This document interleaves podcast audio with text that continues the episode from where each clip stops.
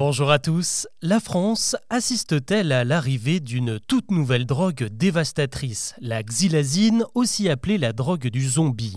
À en croire Cyril Hanouna et l'ensemble des chroniqueurs de TPMP, le produit en provenance des États-Unis aurait déjà atteint l'Hexagone au cours des derniers mois et ferait des ravages, notamment en Normandie. Mardi dernier, l'émission Star de C8 a accordé une longue séquence au phénomène et s'est appuyée sur deux vidéos captées à Rouen. La première nous montrait deux personnes totalement effondrées dans un tram de l'agglomération, incapables de tenir debout ou même assises. La seconde, prise en pleine rue, mettait en scène une mère et son fils pris de mouvements incontrôlables en plein jour. Sur le plateau, tout le monde a réagi et s'est inquiété devant quelques 430 000 téléspectateurs quotidiens.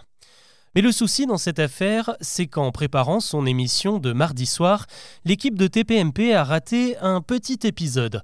En fait, lors de sa veille média, elle est tombée sur un post diffusé le lundi sur les réseaux sociaux vu par près de 3 millions de personnes. Elle a repris l'information et les deux vidéos telles quelles, sauf qu'entre-temps, des médias comme Libération et France 3 Normandie, eux, ont pris le temps de vérifier l'information qui était totalement fausse.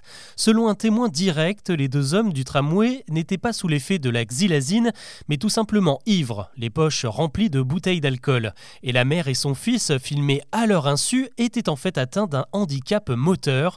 Plusieurs commerçants de leur quartier qui les connaissent bien ont confirmé.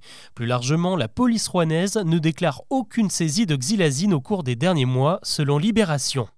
À trop vouloir faire le buzz, la bande de Cyril Hanouna se retrouve donc à s'indigner de personnes handicapées.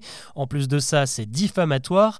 Conséquence, l'ARCOM, le gendarme des médias, a été saisi et pourrait engager des sanctions. En juillet dernier, TPMP s'était déjà vu infliger une amende de 500 000 euros pour une autre fake news, toujours sur une nouvelle drogue supposée, l'adrénochrome, dont je vous parlerai sûrement dans un prochain épisode. Tout ça ne doit évidemment pas éclipser le fait que la xylazine, la drogue du zombie est un véritable fléau bien réel aux États-Unis. À l'origine, il s'agit d'un anesthésiant pour chevaux et les effets sur le corps humain sont dévastateurs. La substance ronge littéralement le corps et provoque des nécroses gravissimes qui aboutissent à des amputations. La Maison Blanche a récemment émis une alerte nationale.